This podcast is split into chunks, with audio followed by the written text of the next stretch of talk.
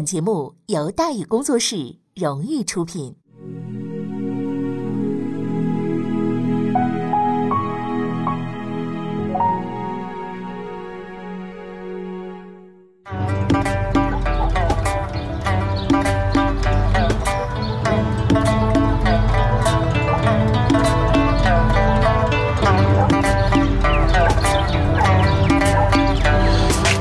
书唱戏劝人方，三条大道走中央，善恶到头终有报，人间正道是沧桑。给您续上一杯茶，我慢慢的说，您细细的品。听大雨，话说明朝，除了咱们广播直播以外啊，我们还在喜马拉雅独家网络发布。各位呢，可以登录喜马拉雅手机和电脑客户端，搜索“大禹茶馆”，选择收听。上期节目咱们说到哪儿啊？咱们说到四川乱局。朱荣藩招摇撞骗，战火频仍，李乾德又起波澜。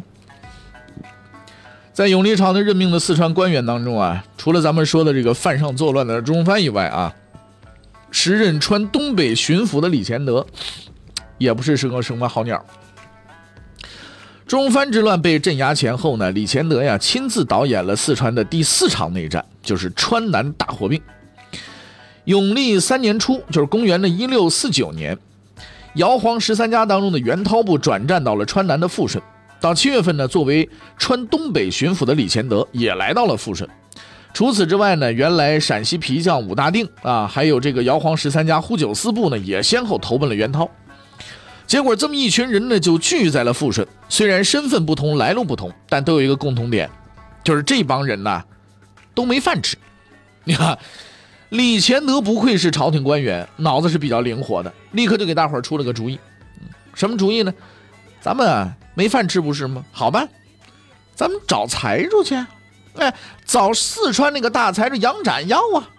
哎，史书上写的叫“唯求救于杨展，展若从疾，无机反患矣。”杨展倒是愿意扶贫，是吧？定点这这这叫精准扶贫，对不对？但是李乾德这玩意儿有点。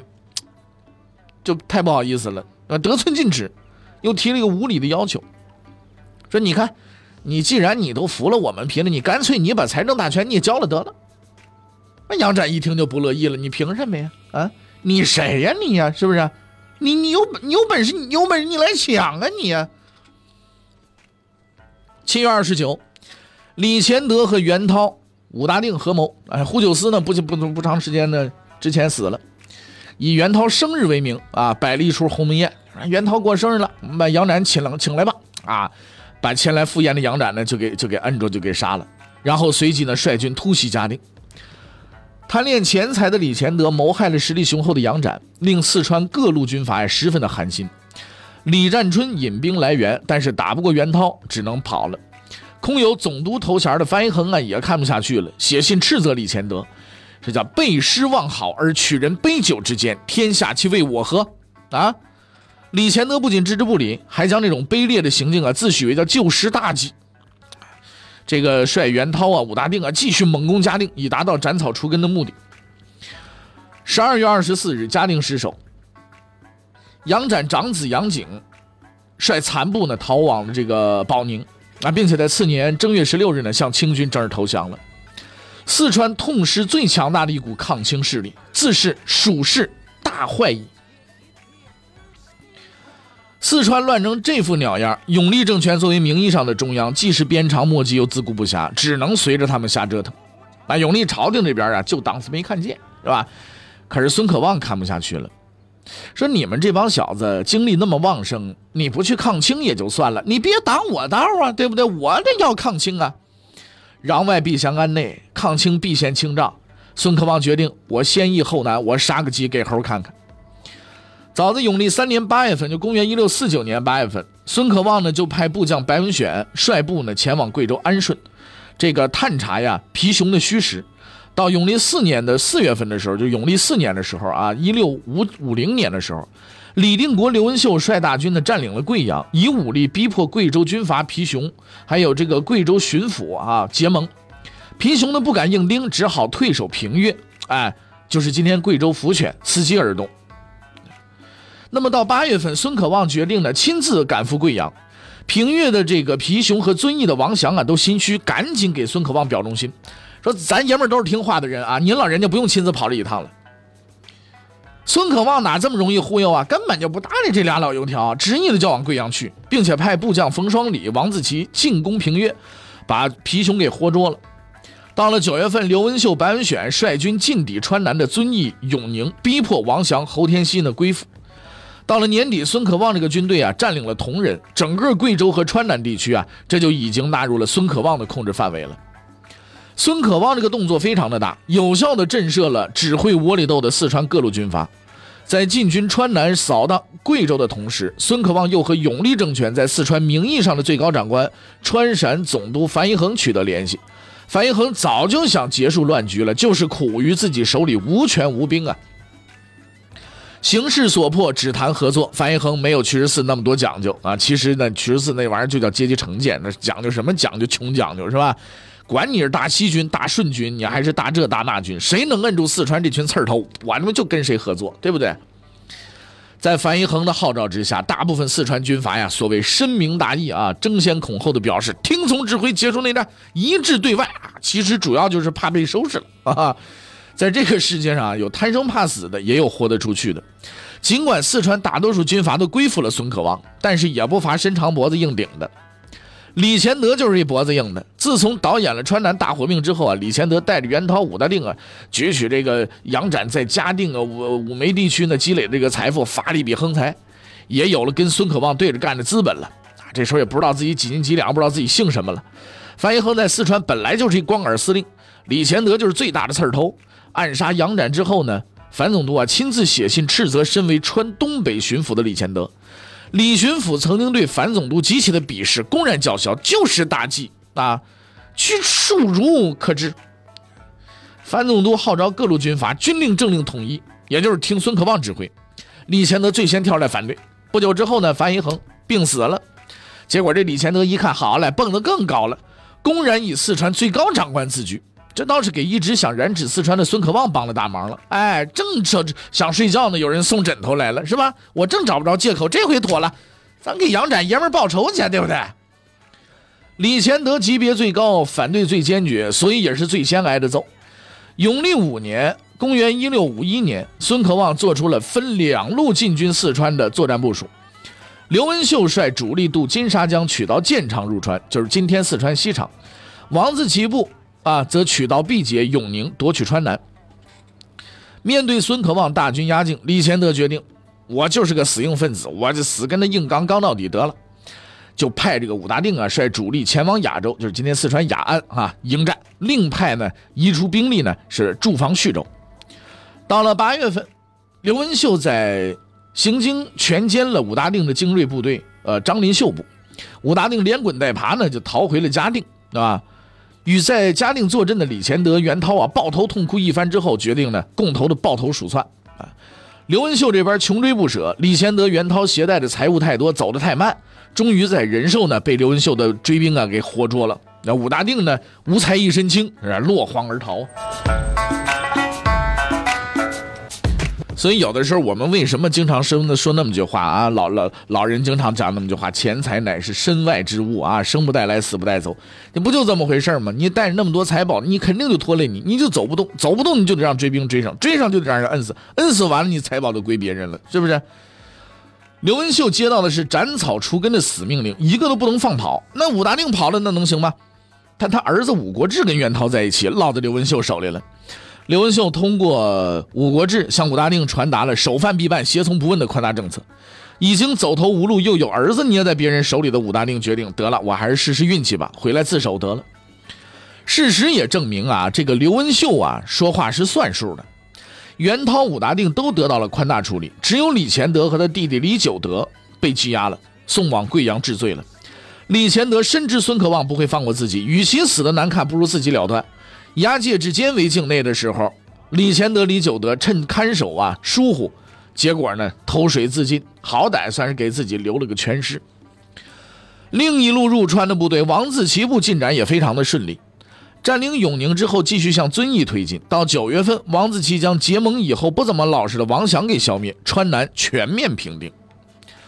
刘文秀做完川西的善后，随即率军顺江东下，联络川东武装，贺真呢、王光兴啊、张瑶翠呀等等这些个部落、这些个这个部部分啊，纷纷的和孙可望结盟，宣布要服从领导。除了李乾德以外，四川还有一路军阀拒绝与孙可望合作，就是盘踞在福州啊长寿地区的李占春、于大海部。李乾德不合作是因为狂妄自大、贪恋权财；李占春、于大海则是另有隐情的。孙可望率大西军余部从西冲南下的时候，在重庆干掉了南明军的守将曾英。李占春、于大海是曾英的义子，他们拒绝与杀父仇人合作。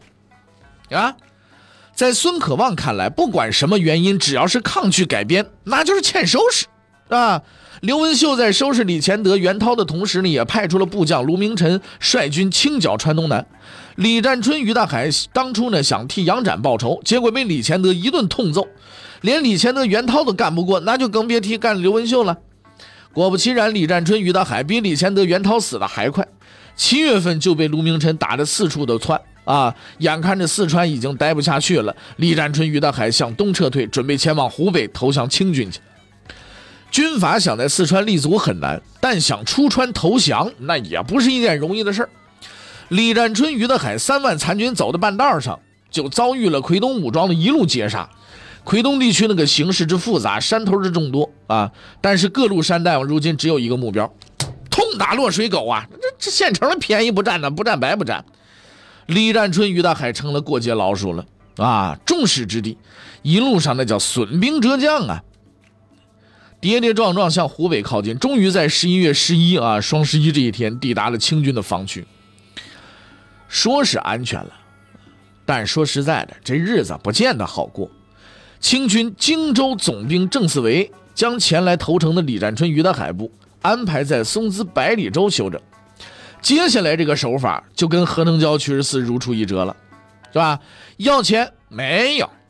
那要粮不给我自家不够吃，我给你干什么？肚子饿，哼，自己想办法去。这个招数是相当的无耻，但是这么无耻的招数是屡试不爽，特别好用 啊！你要是想收拾谁，你就真的就是看着他自己是吧？眼见他起高楼，眼见他宴宾客，你眼见他倒下去嘛，对不对？当初田建秀被何腾蛟用这招逼得拍屁股走人了，郝阳琪也被屈十四逼得四处的抓狂，轮到李占春中招的时候，这麻烦可大了。你往哪跑啊？你别忘，你是个叛徒啊！你能往哪跑啊你？你抢去？哎，清军正愁没借口收拾你呢，你嫌命长吗你？你前脚抢了，你清信不信清军后脚给你灭了？跑不能跑，抢不能跑，那那抢不能抢。李占春终于看破红尘，皈依佛门了，是不是啊？看来呀，只要逼到没法活了，这个方法总是比问题要多的啊。李占春就这么出家了，结果呢？这个结果是正中郑四维的下怀。其实郑思维搞这个把戏的动机跟何能蛟、屈十四是有本质上的区别的。南明的大臣们呐，出于个人利益和阶级成见，不惜自毁长城；而郑思维呢，是想废掉这支军阀部队的武功。老大出了家，虽然还有个于德海，但基本上已经是群龙无首、人心惶惶。不久呢，就自动的瓦解了。到达目的之后呢？清军又招抚李占春还俗，先后出任安陆副将、黄州总兵等职，彰显自己的博大胸怀。刘文秀、王自奇的军队在四川大打出手，把李乾德、王祥、李占春几大军阀势力揍得满地找牙，有效地震慑了其他军阀。无论当初表态愿意结盟的军阀是出自真心还是假意，反正现在都是死心塌地了。特别是奎东地区军阀武装，亲眼见证了李占春、于大海的悲惨境地，纷纷的恶险自首，差人申好。至此，三川之祖兵接近，四川，啊，只有保宁仍由清军控制，四川、贵州已经在孙可望的掌控之中了。抗清的道路通畅了，但是孙可望并没有说好嘞，现在道路不是通天大道宽又阔吗？我派兵一路冲过去吧，没有，没有贸然进军，因为拿下四川和贵州以后啊，孙可望这个麻烦就更大了。为什么这么说呢？四川和贵州都是吃了上顿没下顿，好容易有一个自给自足的杨展，是吧？多少还能剩一点，偏偏又被李乾德那这不要脸的给剁了。就凭云南一省之力，你怎么养得活这些人呢？大伙儿都吃虫啊，吃那个魔幻的蘑菇是吧？吃完了，大伙儿都得神经病。大军出去抗清，后勤补给怎么保证？有没有粮食倒在其次，就算有粮食，怎么穿过四周、贵州，是吧？四川、贵州送过去，那里到处都是饿红了眼的饥民呢。你在半道上就得让人给分了。以前四川、贵州是别人地盘，孙可望全当看不见。如今这两副烂摊子落自己手里了，孙可望终于啊，见识到没有最烂，只有更烂了。啊，我说豪哥追到遵义，怎么突然放我一马？原来这烂摊子简直是烂的令人发指，哇！人家不想要你看，但是摊子再烂，孙可望也只能埋头苦修啊，因为不把四川、贵州那摊子修不好了，孙可望根本就走不出去啊！不能走出去发展，那三十多万大军迟早得困死在云南呢。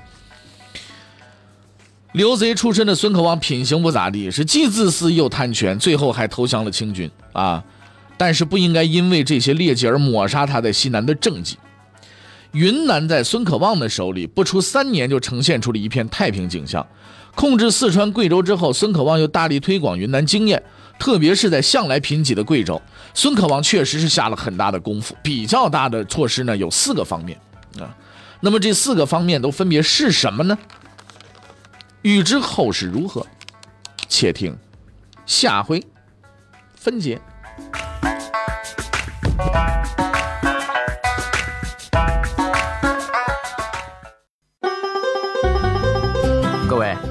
你想跟大禹交流吗？你想跟大禹辩论吗？你想给大禹指出错误吗？来微信吧，微信搜索订阅号。大宇茶馆，哎，就能实现了。记住啊，宇是宇宙的宇。